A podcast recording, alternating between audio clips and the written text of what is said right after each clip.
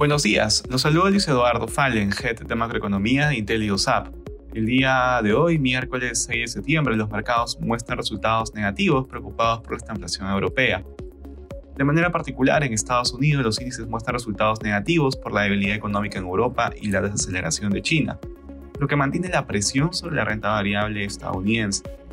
En la eurozona los mercados operan negativos. En la zona euro las ventas minoristas de julio se contrajeron 1% interanual, levemente sobre lo esperado.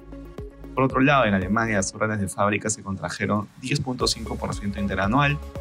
En este contexto, la debilidad económica sumada a las presiones del precio del petróleo reactiva las preocupaciones por la estanflación.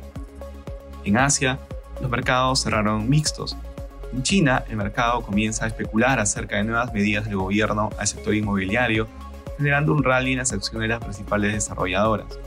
Las autoridades ya han introducido medidas las últimas semanas para reducir tasas hipotecarias y depósitos iniciales, fijando así un piso en la crisis del sector. Respecto a commodities, el precio luego retrocede durante la jornada. Por su parte, el precio del cobre baja y finalmente el precio del petróleo avanza ubicándose alrededor de 87 dólares el barril WTI, tras tocar sus niveles máximos en el año en medio de los planes de reducción de la oferta liderados por Arabia Saudita.